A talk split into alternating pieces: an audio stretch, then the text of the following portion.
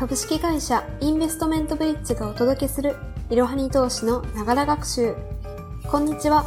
アメリカに留学中のインターン生の坂田です。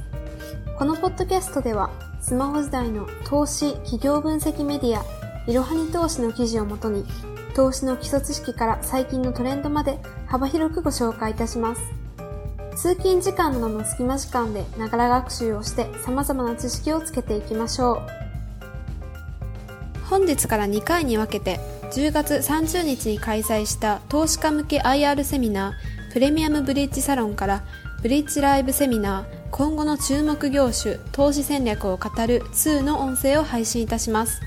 元楽天投信投資顧問の社長兼チーフインベストメントオフィサーで現在ファンドガレージを主催されている大島様のお話から投資の知識をつけていきましょう本日もですね、えー、ファンドガレージの大島あ主催をですねえー、お招きしてあの私長年の友人なのでもう大島さん大島さんというふうにあの話をさせて、えー、いただきます。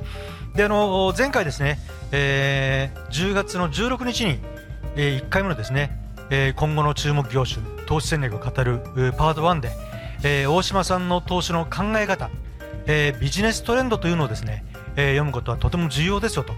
いう話をですね、えしていただきましたでその過程に至るまではですね、まあ、皆様方、まあ、このブリッジサロンもそうなんですけどもいろんな形でですね、え勉強をしていただき、えいろんな形のですね情報を入れてもらってそこでその情報をですね自らが精査をしてですね、え投資をしていただくと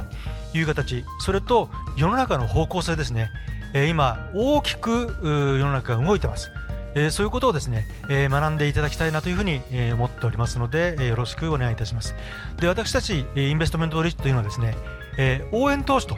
いう考え方あこれに基づいてですね、まあ、皆様方あ投資家の方々と企業とともにですね、えあらゆる社会課題を解決して明るく豊かな未来を創造する将来のですね、え、世代にですね、え、性のいわゆる資産をですね、えー、残していくということをモットーにですね、えー、このような会それから我々のウェブサイト等をですね、えー、やっておりますのでこういう会も含めてやってますよということはですね、えー、お伝えをしたいというふうに思います。えそれとですね、え今回この大島さんのお話も含めてなんですけども、個別の企業の名前も出てきますそれからあとは業界のトレンドの話も出てきますこれあくまでも参考という形でですね、えー、していただきたいですこれはあくまで我々はその出てくる名前を含めてなんですけども今後この話の後にえー、企業様ですね、えー、シター様、ピクスコーポレーション様、それからイーロジット様の社長がお話をいただきますけども、これは推奨の場ではありません。いろんな企業があるんだなということを学んでいただく沼になりますので、その点だけよろしくお願いをいたします。で大島さんですね、えー、私ちょっと前振りをしましたけどもちょっと、えー、この対談の方に、えー、進めさせていただこうというふうに思います、まあ、対談というよりは大島さんの話を聞いてなるほどねというふうに思っていただきたいと思います。今日は具体的なですね、えー、トレンドそれから日本って捨てたもんじゃないよという話をですね、えー、いろんな切り口から、えー、していただきます。まず今日初めてあの大島さんの話を聞く方もいらっしゃるのでちょっと大島さんの自己紹介それとちょっと前触れていただいた、まあ、投資の面でもですね、えー、パラダイムシフトが起こるよというところでちょっと債券の話をしてきましたけどもちょっとその辺も含めて、え、お話をくださいお願いします。えー、それではあお話をさせていただきたいと思います。あのご紹介いただきましたあファンドガレージの大島でございます。えー、今日はちゃんとスライドをめくりながらあしたいなと思うんですけども、あのー、今現在私ファンドガレージという、まあ、あの投資教育に関わるそういう投資教育全般をですね、えー、引き受けている、えー、ところを主催しておりましてあの一般的にはあのウェブページで、えー、有料会員向けの情報配信などをさせていただいておりますあの決して推奨銘柄を出してるとかってじゃなくて私あのほぼほぼ30年間、えー、この資産運用業界におりまして、えー、20年間はファンドマネージャーなんですね。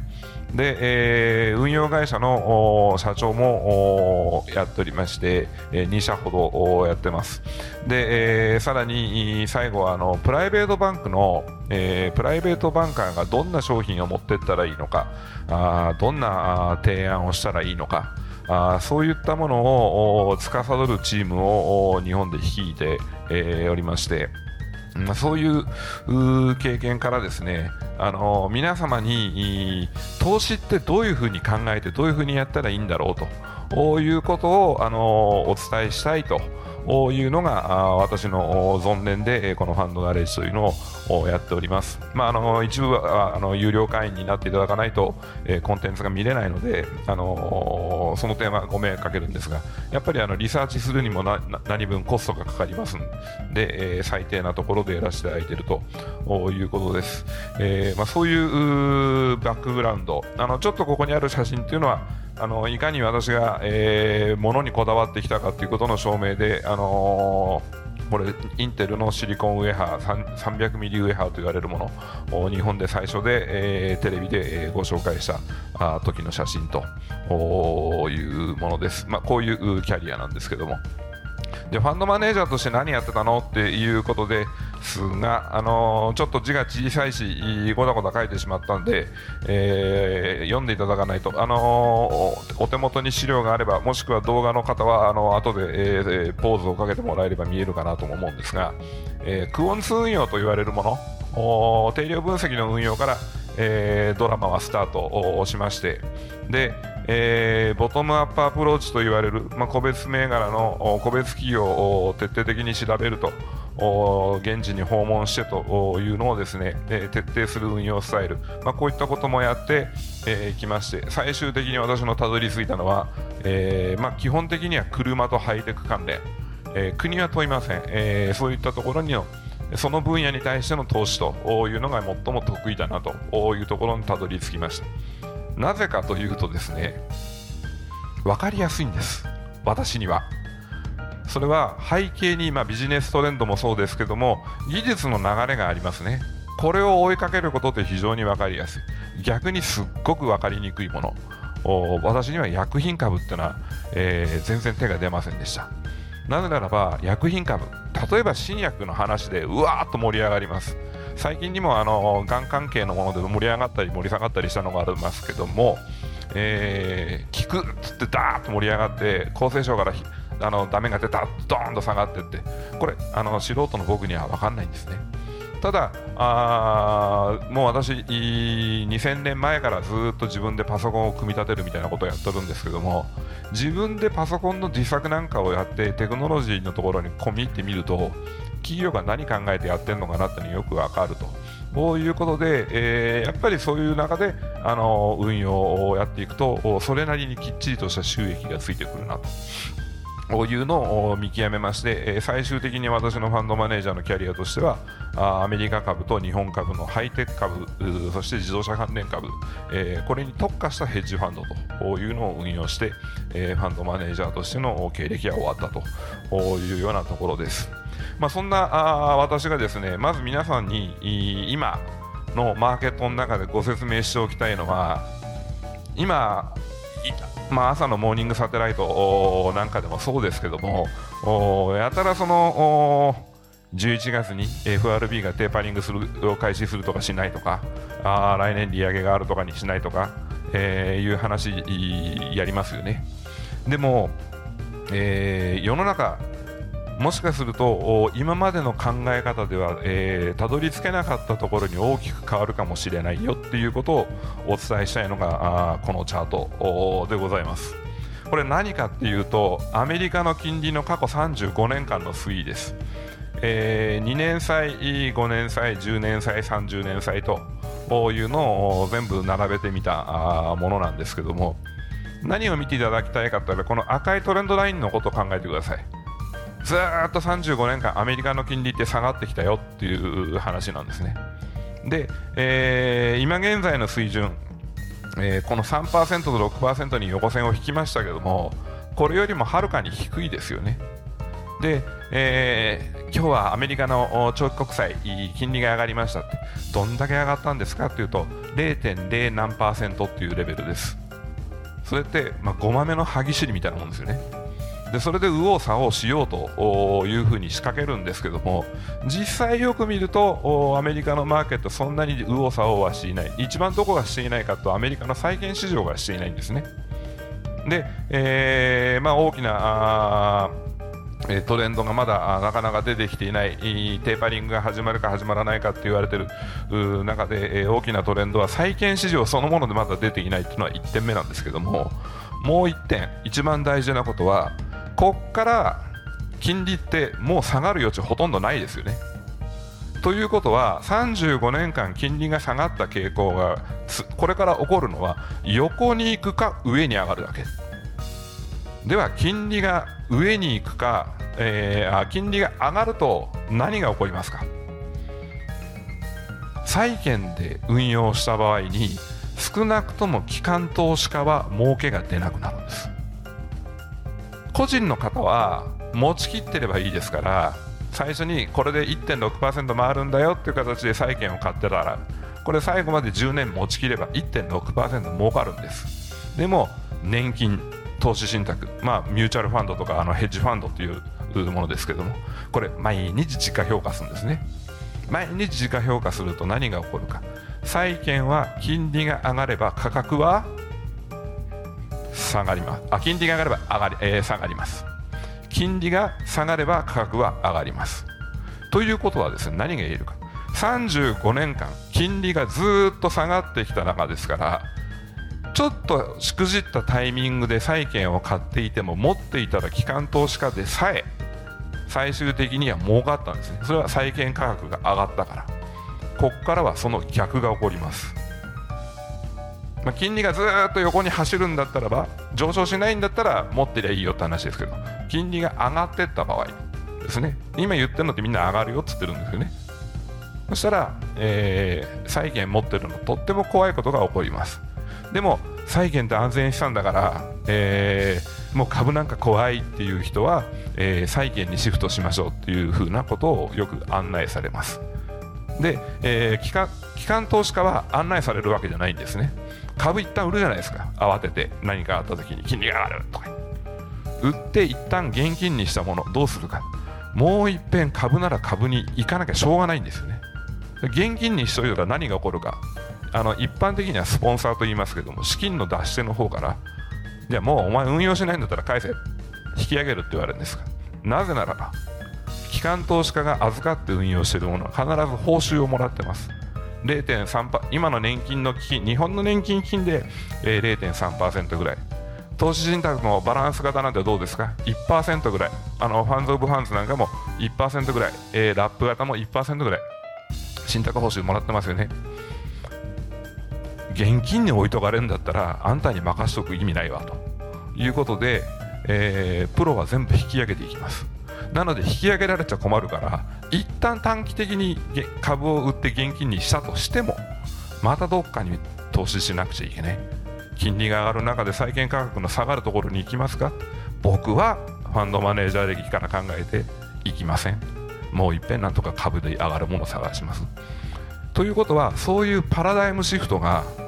今回起こるかもしれないフェーズまで来ちゃったと。いうことですね。35年間続いたんですよ。この金利の下がった過程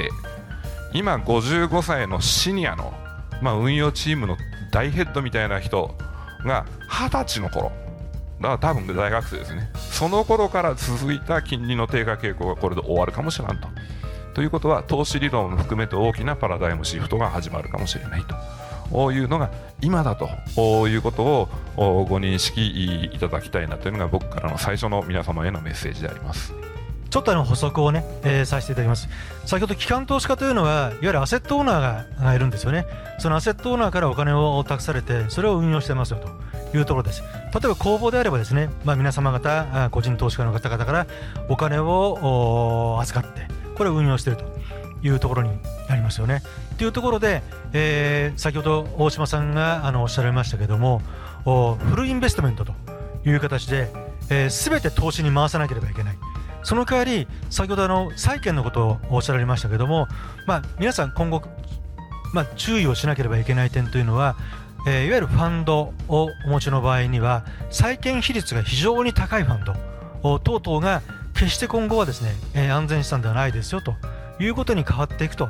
いう点をですね、えー、ちょっと私の方からあの補足をさせていただきます。じゃあ、星野さんお願いします。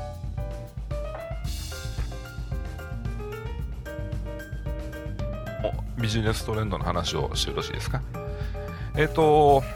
注目の業種云々というお話がございましたけども、えー、ちょっと私のスライドでもタイトルはそう書いてるんですが、えー、今、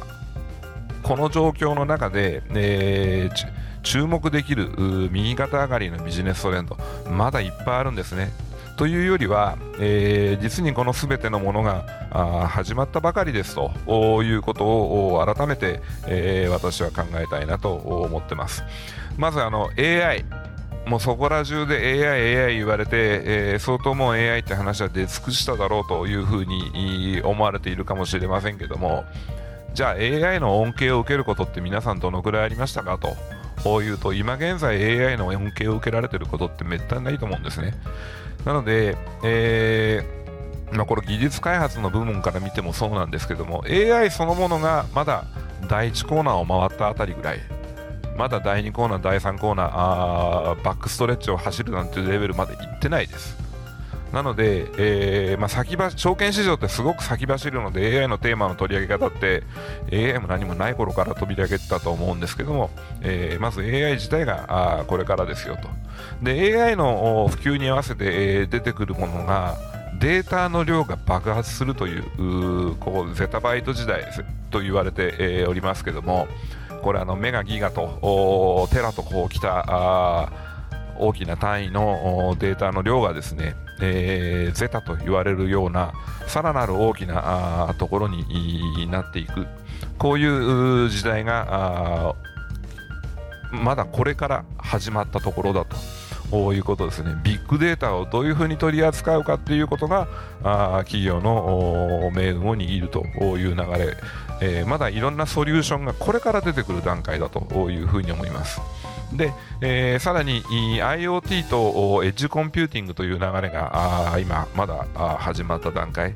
Internet of Things ということはなんとなく昔から言われてて、えーそれも随分古いネタなんじゃないのと思われるかもしれないですけども実はまだあ全然関係ないんで、え、始まってないんですね。でこのインターネットあ IoT とエッジコンピューティングの今合体というかあ新しい流れのキーワードはエッジ AI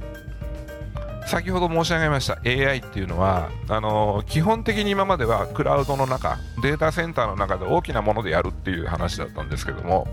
えー、いかに 5G という高速通信が出てきたとしてもいちいち全部をクラウドの中に